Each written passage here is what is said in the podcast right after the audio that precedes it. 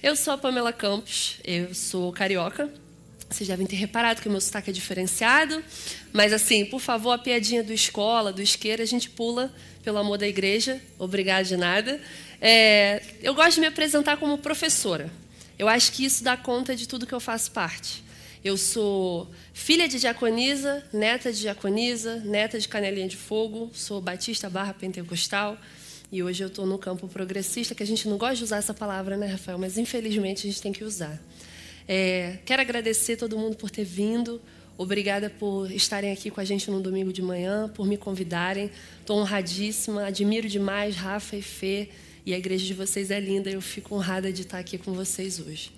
Bom, sem mais delongas, porque eu sei que o tempo é curto, e você já deve ter reparado que eu falo muito. é, vou pedir para você abrir a sua Bíblia no texto de 1 Coríntios, capítulo 13, fazer a merchan da minha Bíblia do Reino em Pessoa, que é o podcast que eu faço parte. Essa Bíblia nem é minha, gente, é do meu amigo Gibran, que eu vim desarmada para São Paulo. Que a única arma do crente é a Bíblia, amém? Amém. amém. Vamos lá. 1 Coríntios, capítulo 13, texto clássico. Por que, que eu escolhi falar hoje de amor? Porque é dia 12 de junho dá gatilho em qualquer crente solteiro. e porque falar de amor no mês do orgulho LGBT é importante para lembrar onde a igreja de Deus foi firmada. Então, eu queria dividir isso com vocês hoje. 1 Coríntios capítulo 13. O amor é o dom supremo. E eu passo a mostrar-lhes um caminho ainda mais excelente. Ainda que eu fale as línguas dos homens e dos anjos, se não tiver amor, serei como bronze que soa ou como símbolo que retine. Ainda que eu tenha o dom de profetizar e conheça todos os mistérios e toda a ciência, ainda que eu tenha tamanha fé a ponto de transportar montes, se não tiver amor, nada serei. E ainda que eu distribua todos os meus bens entre os pobres, e ainda que eu entregue o meu próprio corpo para ser queimado, se não tiver amor, isso de nada me adiantará. O amor é paciente e bondoso. O amor não arde em ciúmes, não se envaidece, não é orgulhoso, não se conduz de forma inconveniente, não busca os seus interesses, não se irrita, não se ressente do mal. O amor não se alegra com a injustiça, mas se alegra com a verdade. O amor tudo sofre, tudo crê, tudo espera, tudo suporta. Eu amo esse texto. Eu amo esse texto porque esse texto aqui é a materialização do que é Deus. Porque Deus é amor. E eu descobri que amor também é linguagem. A maneira que você ama a pessoa que você gosta, a maneira que você fala sobre amor, é também uma imagem de Deus na sua vida. E o que, que isso tem a ver com o dia dos namorados? é porque, infelizmente, o nosso evangelho hoje é obcecado com uma concepção de amor romântico. Como assim, Pamela? Você vai falar de amor romântico uma hora dessa, vai meter esses papos nada a ver. É igreja, cara. Ninguém liga. Eu tô solteira não sei quanto tempo, eu tô casada, tá bom, vamos. Isso é administração de casais? Não, não é. é venderam pra gente uma imagem de um Deus ciumento. Você já cantou esse Deus. Me ama, ele tem ciúmes de mim. O seu amor é como um furacão. Aí eu te pergunto: você gostaria de estar do lado de um parceiro, de uma parceira que fosse assim? Que te afogasse no oceano? Alguém aqui já se afogou? É uma sensação gostosa? É horrível. É desesperador. E quando eu leio a carta de 1 Coríntios, eu vejo que, na verdade, o amor de Deus não tem absolutamente a menor relação com posse. Então, por que a gente ainda acredita num Deus que é dono de nós mesmos? Por que, que a gente ainda acredita num Deus exclusivo? Por que, que a gente ainda acredita num Deus que se zanga e ele zela e ele tem ciúme porque ele te vê como posse? Na palavra de João, capítulo 15, Jesus vai dizer assim: Olha, não sois mais servos, agora eu os chamo de amigos, porque servos não sabem o que o Senhor faz, mas eu já revelei tudo. Jesus se interessa por um amor que ele não está acima de você, ele está com você e ele quer se relacionar com você, que você não tenha medo, porque o amor para Deus lança fora todo medo. Então eu não tenho medo de ir para o inferno. E ó, já vou cutucando aqui o negócio, Carol vai, vai me dar um esporro aqui no ponto. Então, mas eu não tenho medo de você, Carol, porque eu estou em Cristo, eu te amo. E estamos juntos. Então, é, essa visão do amor ciumento foi a visão que me foi ensinada desde que eu era criança, porque eu sou cria de igreja evangélica de berço. Então, amor para mim era dor. Amor para mim era sacrificial. Amor para mim era regulatório. Amor para mim era disciplina. Era qualquer coisa, menos afago. Dizer que eu amava Deus significava me mutilar, cortar traços da minha personalidade, tirar de mim aquilo que Ele fez em mim, para ser aceita por Ele. As meninas aqui vão saber melhor do que ninguém, porque a gente tem um padrão, né? E aí eu sei que você, se, eu vou denunciar a minha idade, você deve ter vivido alguma fase do colírio da capricho, algum momento da sua vida as meninas que não são da época do Colírio da Capricho, era uma revistinha que te ensinava a flertar com os boys e etc. E aí tinha dicas, né? Não mastigue de boca aberta. Não seja muito chata. Use o cabelo assim assado. E se você for ver, a linguagem bíblica, ela faz da igreja noiva de Cristo. E o comportamento que um homem tem com uma mulher no cis heteropatriarcado é de controle. Mulheres que não são dadas ao casamento são mulheres desregradas. São mulheres livres. As relações homoafetivas não são cogitadas dentro do ambiente gospel, né, dentro do ambiente evangélico, porque a imagem que se tem de evangelho é do amor romântico obsessivo de um marido que controla essa noiva. Mas essa não é a imagem que Deus fez para nós. Eu li o texto de Números 5 e depois você pode ler na sua casa. São as leis mosaicas sobre o adultério. E esse texto é aterrador.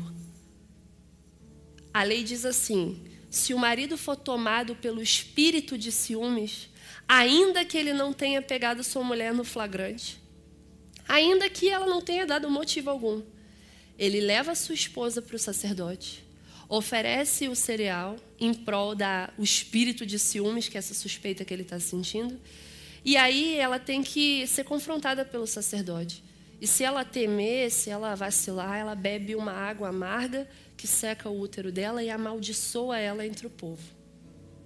É esse o tipo de relação com Deus que um povo inexperiente, que tinha acabado de sair do Egito, que estava aprendendo como lidar com Deus, via em Deus.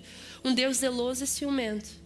E quando Jesus chega, sem pompa, sem glória, sem espada afiada, sem carruagem, numa manjedoura, totalmente vulnerável, escolhendo o amor como princípio é, norteador da sua vida, as pessoas simplesmente não sabem lidar. Quantas pessoas eu conheço que saíram do fundamentalismo, Rafa, chegam num espaço de teologia libertária, onde a gente não quer controlar o seu corpo, onde eu não vou fazer um gabinete ridículo falando qual é o comprimento da saia que você vai usar, com quantas pessoas você vai transar. E elas ficam em choque. Porque relações abusivas religiosas também refletem a maneira como você se coloca no mundo e se respeita. Amor é linguagem. E às vezes a gente entende que possessividade, controle, medo é o amor de Deus, é o plano de Deus para nós. E aí eu sou batista, né, gente? Aí eu tenho que trazer meu lado batista tona. Trabalhar três pontos hoje, até para não passar do tempo. A primeira coisa que eu queria te dizer nessa manhã é que Deus não é exclusivo. Não é exclusivo. Um Deus que fala que ele quer salvar a todos e que ele se revelou a todos, não é um Deus exclusivo. E por mais que a gente tente fazer Deus nossa posse, nosso ídolo, colocar ele dentro de uma gaiolinha que a gente chama de igreja evangélica, ele simplesmente não vai nem entrar ali porque ele não cabe. E se ele couber, ele deixou de ser Deus. Deus não é exclusivo. Ainda que Tiago 4,5 fale assim: Ou imaginais que é sem razão que a Escritura afirma que o Espírito que ele fez habitar em nós zela com o ciúme dos seus. Mais uma vez, o homem dando linguagem ao amor que ele vê em Deus. mas não é porque ele diz isso que isso define Deus. Deus não faz acepção de pessoas. Um Deus exclusivo opera na exclusão. E nosso Deus não exclui. Ele não está preocupado em caber no nosso trâmite. Deus não lê a revistinha do colírio da Capricho tentando se adequar a nós. E Ele também não pediu que a gente fizesse isso, mas a gente insiste.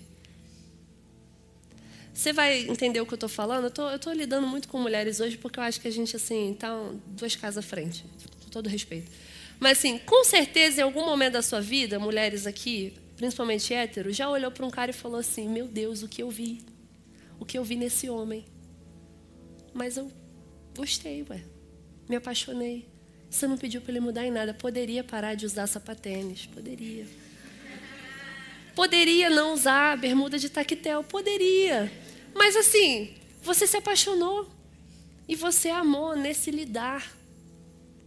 Então a gente às vezes quer transformar uma coisa linda, uma coisa que nos tocou primeiramente, justamente por essas imperfeições, para transformar em algo que a gente não vai ter relação, porque a perfeição é distante. Então Deus veio com o corpo humano, com necessidades fisiológicas humanas para mostrar, olha, é possível sim. Eu não estou interessado em ser exclusivo, em ficar no Santo dos Santos. Esse véu já não me comporta mais. Eu preciso rasgar as imperfeições que te atravessam para que eu possa ter uma relação com você. Eu não sou mais exclusivo. Eu sou de todo mundo. Isso perturba a gente, que a gente acha que a gente é especial. Não é verdade? Ponto 2. Essa aqui pegou em mim. Eu fiquei tão assim, meu Deus, Senhor, o que eu faço agora? Deus não é seu dono, porque ele não tem servos, mas sim amigos. A parte mais difícil de lidar com um Deus que não manda na sua vida é você ter responsabilidade sobre si mesmo. Eu não posso mais culpar ninguém. Eu não posso mais. Eu não posso dizer que foi Satanás, eu não posso dizer que foi seta, eu não posso dizer que foi a vontade de Deus, porque graças a Ele eu tenho liberdade. E a liberdade vem com responsabilidade. Por isso que, irmã, meu irmão, você também não pode dizer, eu fiz isso porque eu estou apaixonado. Não, você fez isso porque você quis. E assumir essa responsabilidade é construir uma relação de amor madura. Não ser tomado por impulsos. Isso é uma parte difícil da nossa espiritualidade. Eu sou totalmente passional. Sabe? Pessoa que muda de ideia igual muda de roupa. Fico entediada fácil Aí inventa um monte de coisa, fala, ai, foi Deus, Deus contou. Não, tem que lidar com o seu BO.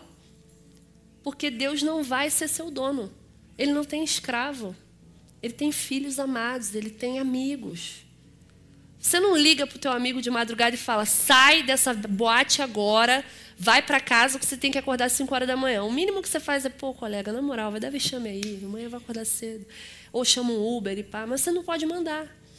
E a gente tem que entender que Deus não está interessado em ordenar, Ele está interessado em amigar.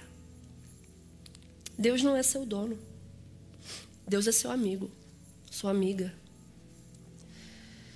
Terceiro ponto, o amor de Deus não é ciumento, porque Deus não tem medo de te perder. Ele não te possui, ele te ama. Ele te ama. Aí às vezes você fica numa melindre assim, pô, se eu fizer tal coisa, se eu for para tal lugar, aí eu vou entristecer a Deus e não sei o quê. Ele te conhece. É que nem o pai e a mãe quando começa a soltar a asa do filho, assim. Meu pai é muito controlador, pernambucano, bichinho. Nervoso, assim, melindrado. Eu demorei muito para dar rolê, porque primeiro crente, né? Esse você não pode sair. O rolê de crente no máximo é comer uma esfirra depois do culto, né? Um x-tudo, aquela coisa toda que crente come, a gente fala dos outros pecados, mas a glutonaria a gente deixa ali quietinha, né? Normal. E aí quando eu comecei a fazer faculdade, meu pai teve que lidar com esse processo de soltar.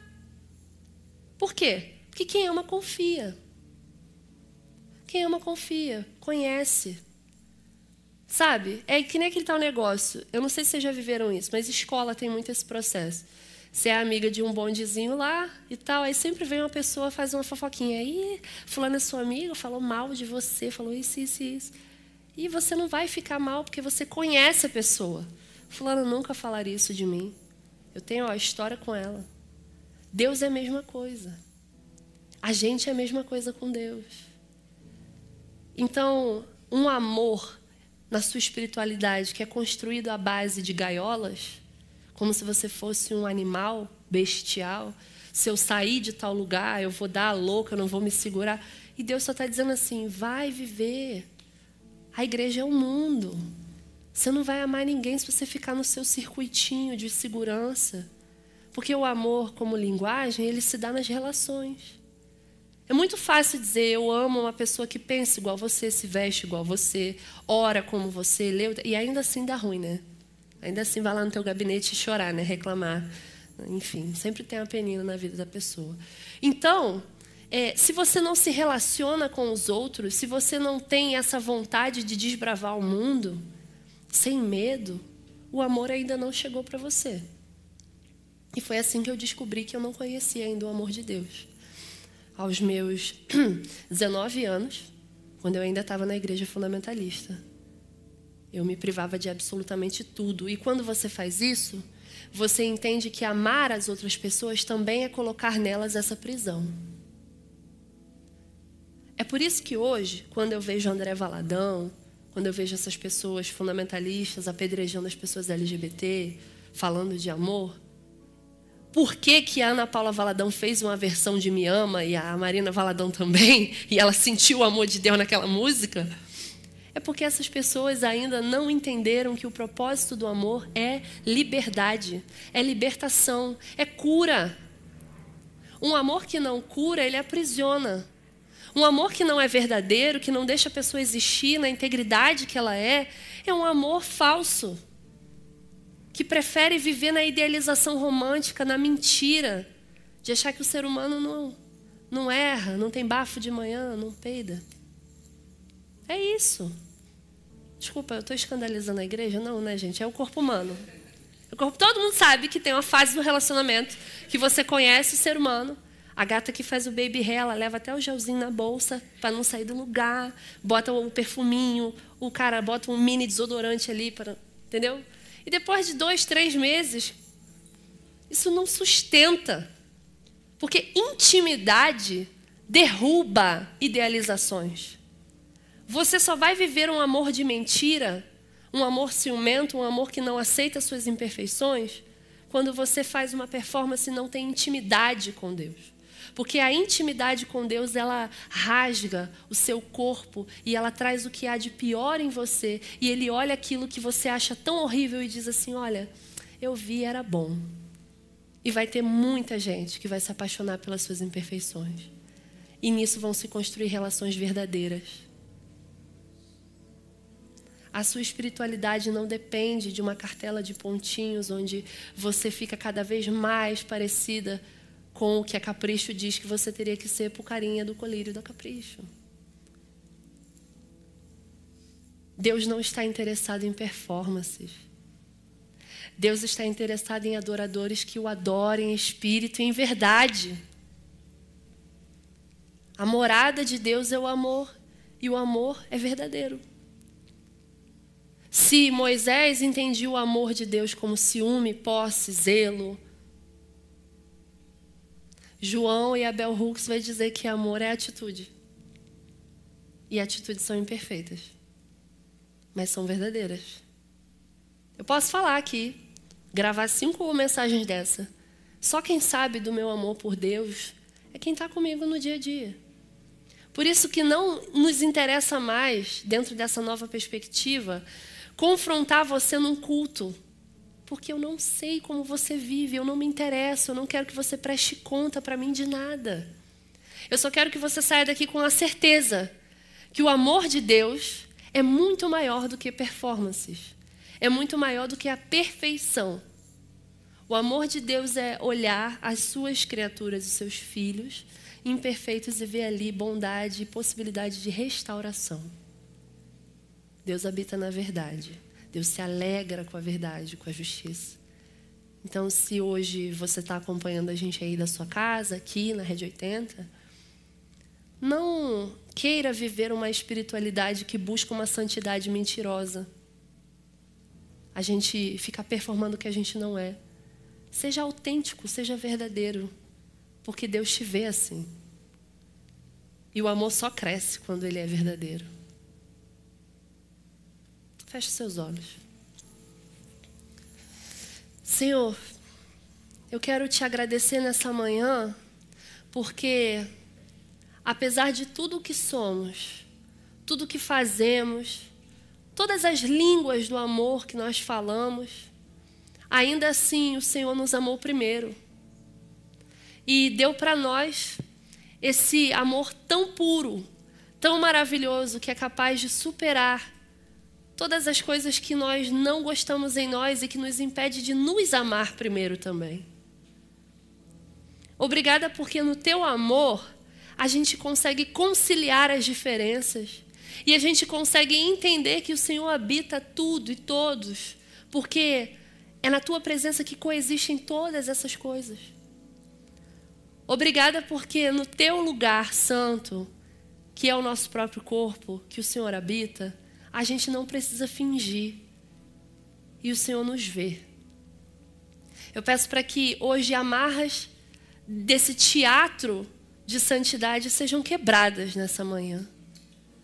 Que performances malditas e infernais que querem dizer o que nós podemos ser e o que nós não somos em Ti caiam por terra, porque o Senhor não se alegra com isso. Eu venho te pedir para que todas as vidas que foram ceifadas por discursos de morte em nome de um amor maligno sejam memoradas nesse mês. E que essa igreja que aqui se levanta cuide dessas vidas, verdadeiramente e não só de palavra. É isso que nós te pedimos e te agradecemos nessa manhã. Muito obrigada, Deus, por se fazer presente em nós, por nos dar a oportunidade de proclamar o seu amor. É isso que nós te agradecemos e te pedimos, em nome de Jesus. Amém.